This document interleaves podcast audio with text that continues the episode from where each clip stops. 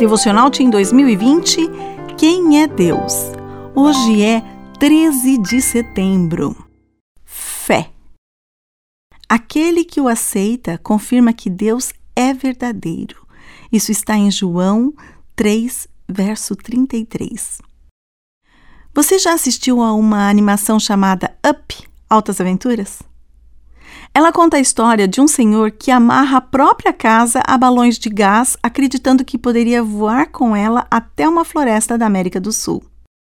Dá tudo certo. Ele consegue fazer isso e nessa viagem, com ele, vai Russell, um menino. Juntos eles vivem grandes aventuras. Mas isso é ficção. Na vida real, em abril de 2008, Adelir Antônio de Carli entrou para a história de maneira trágica por tentar uma proeza parecida com a desse desenho. Conhecido como o padre do balão, ele planejou uma viagem aérea com balões de gás hélio saindo do Paraná em direção ao Mato Grosso do Sul. Era muito perigoso, mas ele tinha a fé que conseguiria e assumiu o risco. Ele realmente acreditava que isso poderia dar certo.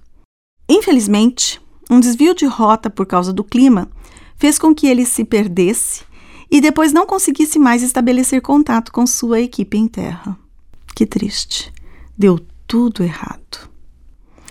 A fé é essencial na vida do cristão, mas ter fé na coisa errada é tão perigoso quanto não ter nenhuma fé.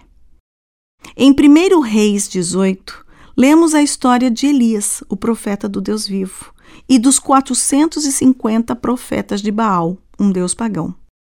Quando os profetas de Baal ofereceram sacrifícios ao seu Deus, nada aconteceu.